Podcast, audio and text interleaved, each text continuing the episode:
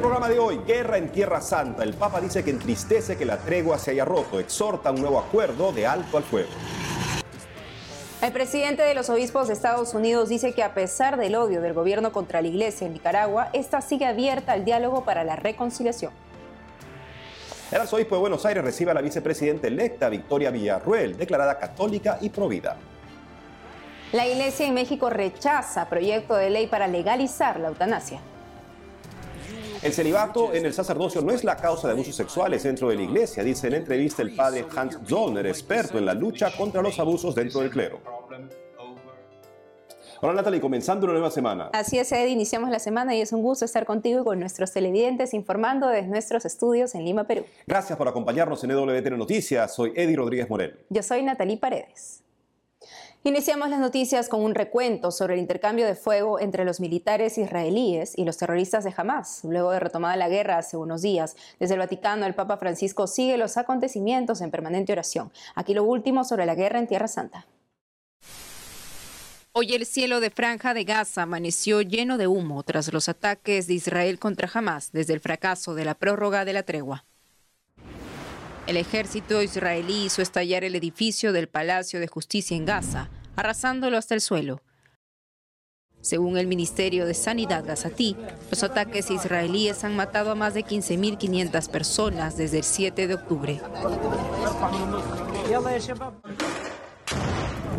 Las fuerzas de defensa de Israel informaron que extenderán sus operaciones terrestres a todo el territorio de Gaza mientras los habitantes de Gaza se trasladan a Rafah en busca de refugio. Las familias de los rehenes israelíes todavía retenidos por Hamas pidieron una reunión al gobierno de Israel para abogar por la liberación de los rehenes.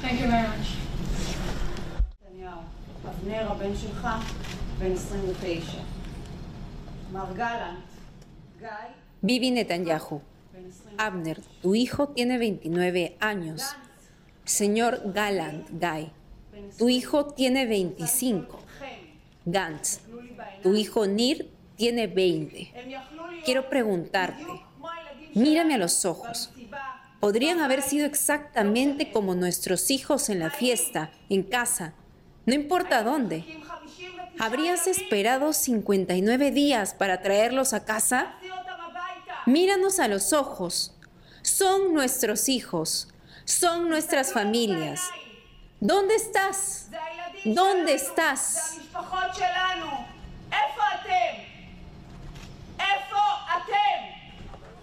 El secretario de Estado estadounidense Anthony Blinken anunció que había hablado con el primer ministro qatarí, Al-Thani, para facilitar el regreso seguro de todos los rehenes y seguir aumentando los niveles de ayuda a los civiles de Gaza. El sábado último, el custodio de Tierra Santa llegó a Belén en vísperas del primer domingo de Adviento. Rezó por la paz, por el fin de la muerte y la destrucción y por el regreso de los peregrinos. Dijo que Belén vivirá sus fiestas de Navidad con sobriedad y respeto por los que sufren la guerra. Del Papa para que todos los implicados. Tras el rezo del Ángelus de este domingo, el Papa expresó su dolor por la situación muy grave en Tierra Santa. Que la tregua sea stata rotta Duele que se haya roto la tregua. Esto significa muerte, destrucción y miseria. Muchos rehenes han sido liberados, pero tantos están todavía en Gaza. Pensemos en ellos, en sus familias que habían visto una luz, una esperanza de reencontrarse con sus seres queridos. Hay mucho sufrimiento en Gaza, faltan productos de primera necesidad. El deseo del Santo Padre es que todos los implicados alcancen un nuevo acuerdo del alto al fuego y encuentren soluciones distintas a las armas para tomar caminos hacia la paz. Y en Filipinas, al menos cuatro personas murieron y alrededor de 40 resultaron heridas a causa de una explosión durante la celebración de la misa este domingo 13 de diciembre en la Universidad Estatal de Mindanao, en Marawi. El Papa Francisco envió sus condolencias y ofreció sus oraciones por las víctimas del atentado. Además, impartió su bendición como una promesa de fuerza y consuelo en el Señor. Por su lado, las autoridades investigan si militantes del pro-Estado Islámico fueron los responsables. En un reciente panel organizado en Washington, D.C. por la Universidad de Notre Dame de Estados Unidos, se discutió sobre la persecución religiosa en Nicaragua. Entre los ponentes habló el presidente de obispos de la Conferencia de Obispos Católicos de Estados Unidos, Monseñor Timothy Broglio. Escuchemos sus palabras.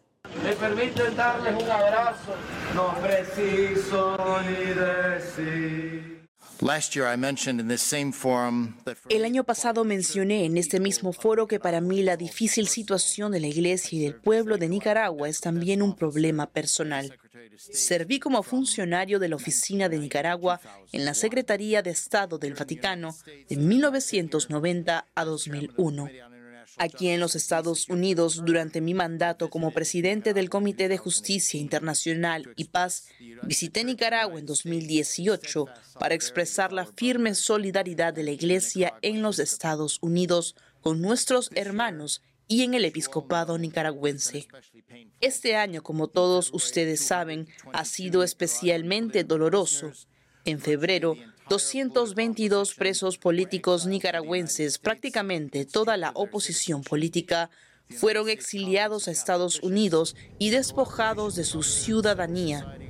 La Conferencia Episcopal de Estados Unidos, en colaboración con otras organizaciones de la sociedad civil, colaboró en la acogida de estos exiliados.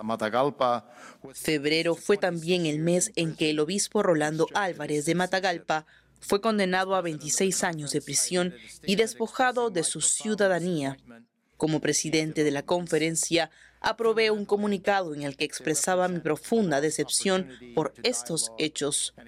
Fundamentalmente, la situación representa una oportunidad perdida para dialogar y explorar vías de reconciliación que darían lugar a iniciativas eficaces de la sociedad civil para la prosperidad del pueblo de Nicaragua. Los jesuitas se han visto especialmente afectados este año. La Universidad Centroamericana de la Orden ha sido confiscada y el estatus legal de la orden. Por tanto, su permanencia en Nicaragua es ahora incierta. La sociedad civil de Estados Unidos está interesada en este asunto ya que Estados Unidos es el socio comercial más importante de Nicaragua. Sin embargo, para que el comercio, elemento eficaz del bien común, sea sostenible a largo plazo, los socios comerciales deben compartir valores básicos de derechos políticos y humanos.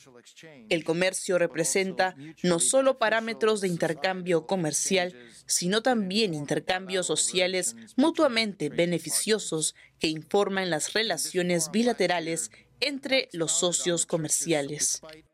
A pesar de todo el dolor que la Iglesia ha experimentado, el odio expresado a través de ataques salvajes contra parroquias, confiscaciones de propiedades del clero y expulsiones del país, incluso la profanación del Santísimo Sacramento por parte de turbas con motivaciones políticas, la Iglesia está comprometida con el diálogo y la búsqueda de una vía de reconciliación por el bien del pueblo de Nicaragua.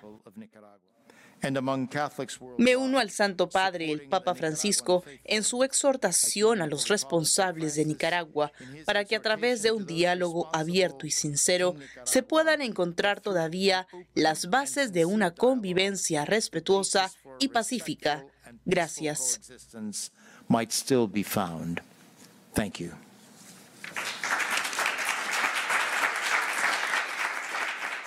Me permiten darles un abrazo, no preciso ni decir. En Argentina, desde los miembros del Poder Ejecutivo recién electo parten iniciativas de encuentros con las altas autoridades de la Iglesia. Sobre esto y más informa nuestro corresponsal Matías Bosca. El arzobispo de Buenos Aires y primado de la República Argentina, Monseñor Jorge Ignacio García Cuerva, recibió en la curia porteña a la vicepresidenta electa, Victoria Villarruel. La noticia del encuentro fue dada por la propia Villarruel a través de una de sus redes sociales, donde además aseguró, le comenté que quiero visitar a la Virgen de Luján, patrona de la República Argentina, para agradecerle y rezar por nuestro país. Por su parte, el prelado le obsequió su libro, Que haya lugar para todos. La vicepresidenta electa es católica, practicante y ha participado en ediciones anteriores de la peregrinación a Luján, momento que también compartió en una foto. Cabe señalar que Monseñor Jorge Ignacio García Cuerva tomó posesión como arzobispo de Buenos Aires el 15 de julio de 2023. En su homilía de inicio de ministerio, dirigiéndose a las autoridades, les ofreció cuenten conmigo para lograr una presencia inteligente del Estado en favor de los sectores más humildes y excluidos. Entre otras noticias, la Policía Federal Argentina realizó la 43 peregrinación a la Basílica de Luján. Este año tuvo lugar la 43 peregrinación a la Basílica de Luján, de la que participaron una multitud de miembros de la Policía Federal Argentina, bajo el lema Madre, estamos en tus manos, danos fuerza para unirnos. Organizado por la división clero policial y su personal, la caminata comenzó desde el santuario de San Cayetano, ubicado en el barrio porteño de Liniers, y culminó en la Basílica de Luján. La misa de clausura fue presidida por el capellán general padre Diego de Campos y concelebraron los capellanes policiales con sede en la ciudad de Buenos Aires. En su homilía, el padre de Campos expresó que la Virgen de Luján es para la institución la estrella que nos guía y que cuando el mar está en medio de la tempestad, los navegantes con fe saben que mirándola a ella no se hunden. Qué lindo como familia policial volver a ponernos bajo su manto y su mirada, bajo su abrazo y también bajo su protección. El objetivo de la peregrinación es que toda la familia policial, bajo la mirada de la Santísima Virgen, bajo su manto, bajo su cuidado, bajo su amparo, bajo su protección, vuelva a poner todo su servicio, vuelva a poner todos sus proyectos, vuelva a poner todos los objetivos institucionales. Para finalizar, el arzobispo de Mercedes Luján, Monseñor Jorge Eduardo Scheining, dio detalles de la ceremonia de beatificación del cardenal Eduardo Piroño. Les quería compartir que ese sábado 16 de diciembre a las 11 de la mañana haremos la celebración de la beatificación, pero quiero compartirles que va a ser afuera de la basílica porque son muchas las personas que desean participar y estamos muy felices que así sea.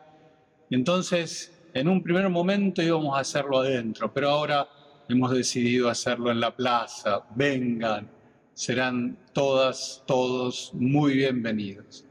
Y el domingo 17 la misa de acción de gracias. Cabe destacar que el cardenal Piroño fue cofundador de la Jornada Mundial de la Juventud. Falleció en el Vaticano en el año 1998, mientras que sus restos descansan precisamente en la Basílica de Luján. Desde Buenos Aires, Matías Boca, EWTN Noticias. Al volver, la Iglesia en México rechaza proyecto de ley para legalizar la eutanasia. Además, el celibato en el sacerdocio no es la causa de abusos sexuales dentro de la iglesia, dice en entrevista el padre Hans Zollner, experto en la lucha contra los abusos dentro del clero. Regresamos con más noticias con Enfoque Católico.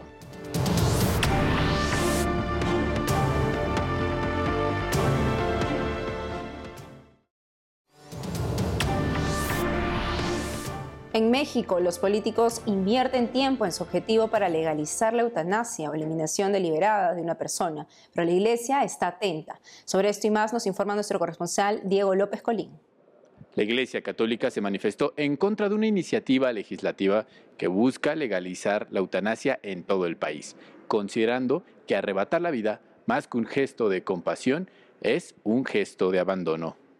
El pasado 10 de octubre, diversos legisladores de los partidos políticos de Morena, Movimiento Ciudadano, PRI y PRD presentaron una iniciativa de ley en conjunto para incorporar la muerte digna y sin dolor en la Ley General de Salud.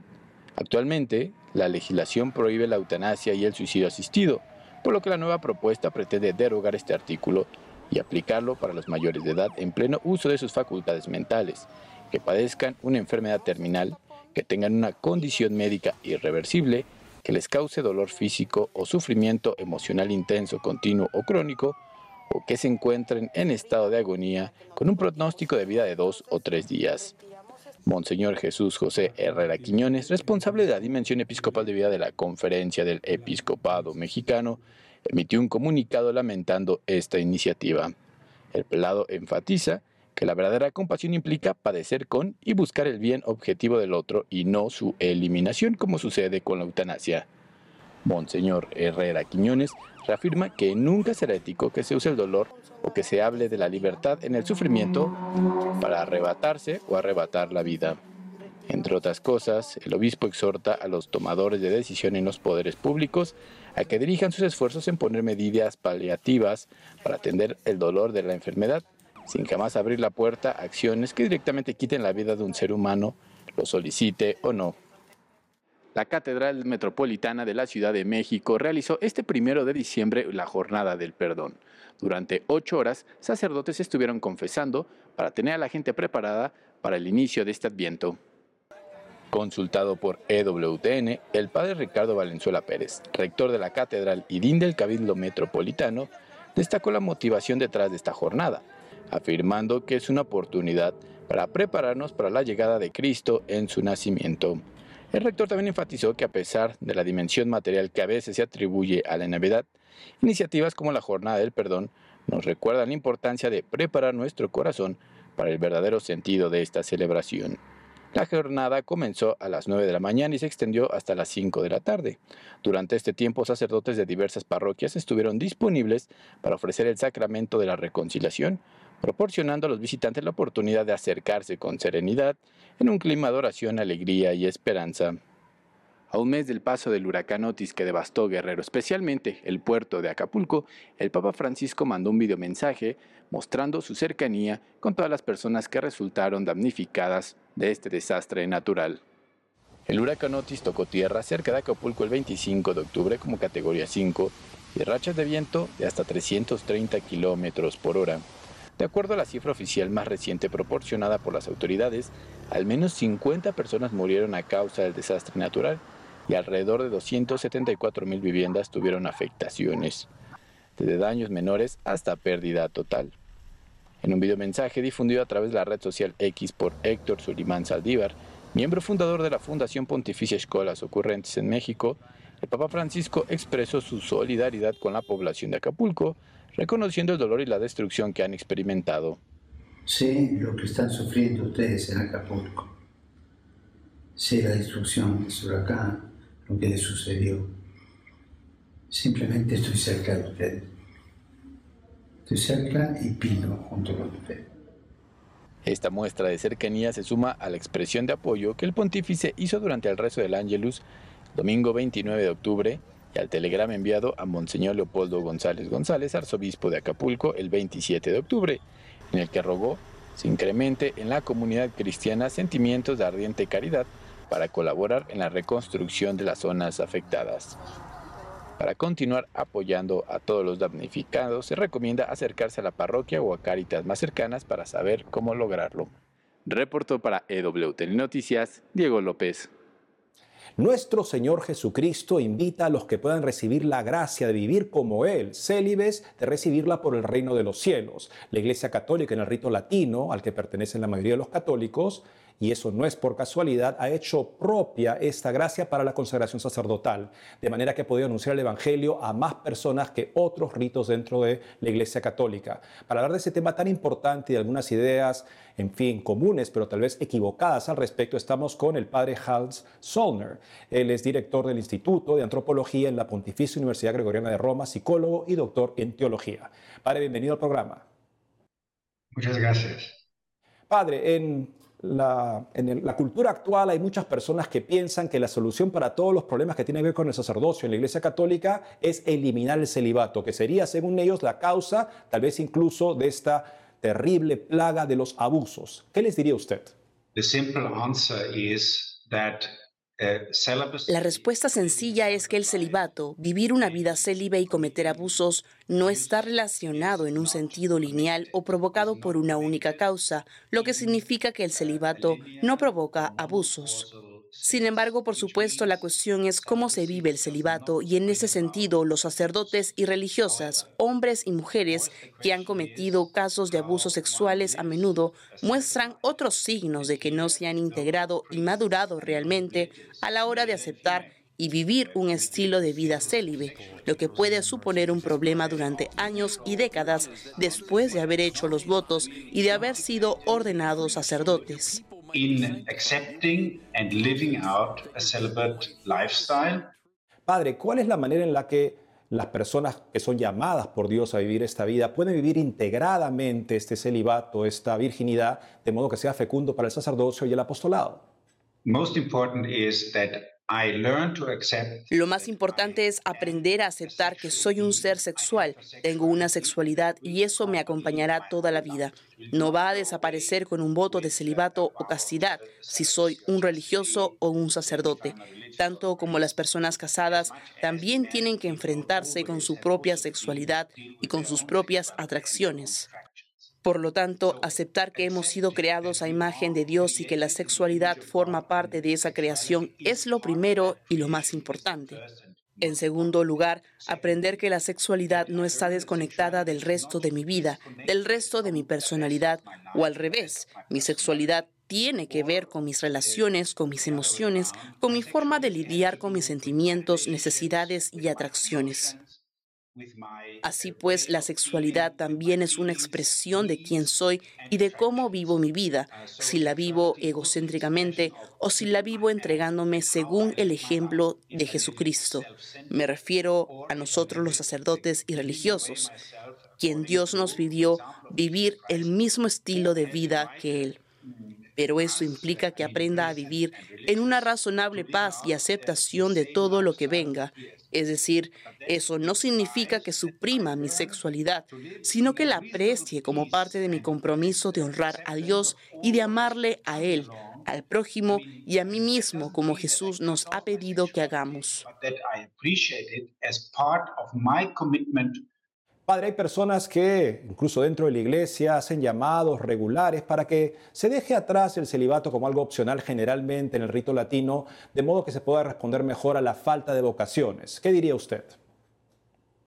I believe that uh, celibacy should not uh, depend on the supposed number of Creo que el celibato no debería depender del supuesto número de vocaciones al que se aspira, como vemos en muchas otras confesiones cristianas donde no hay celibato obligatorio para los sacerdotes. Por ejemplo, tenemos sacerdotes que pueden casarse, pero eso no cambia el número de vocaciones al sacerdocio. Sin embargo, ciertamente diría que dentro de la Iglesia latina, ese ha sido siempre el celibato, durante unos mil años como obligación, e incluso antes, pero incluso ahora, dentro de la Iglesia latina, tenemos sacerdotes casados, por ejemplo, los que han venido como conversos de iglesias protestantes y han tenido un matrimonio y tienen hijos y siguen funcionando como sacerdotes católicos. Por lo tanto, no hay nada de absoluto en este celibato obligatorio. También yo haría una distinción, como la Iglesia Ortodoxa ha hecho en lo que respecta a sacerdotes religiosos y el estilo de vida religioso. Quiero decir, para comparar con los sacerdotes diocesanos. Para los religiosos es obviamente obligatorio que vivan una vida célibe y casta, porque viven en una comunidad y no pueden tener una familia al lado.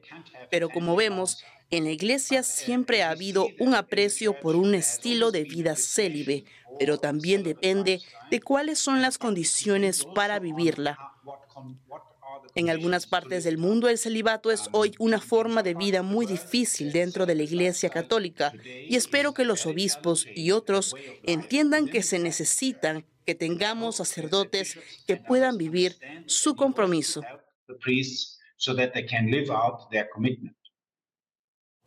Hans Sorner, gracias por habernos hablado sobre este importante tema el día de hoy. Muchas gracias a usted. Por otro lado, los obispos de Centroamérica denunciaron que el drama migratorio constituye un grito no suficientemente escuchado. Al cierre de la 81 Asamblea Anual del Secretariado Episcopal de América Central en Guatemala, los prelados alertaron sobre la intensificación de la crisis migratoria y calificaron a los migrantes como héroes de la economía en los países de la región. Asimismo, señalaron la vitalidad creciente de la pastoral de la movilidad humana en contraste con la ineficiencia de los programas gubernamentales en torno a este problema. Y eso es todo por hoy, amigos. Gracias por haber estado con nosotros. No olviden seguirnos en nuestras redes sociales y en wtnnoticias.com. Hasta mañana.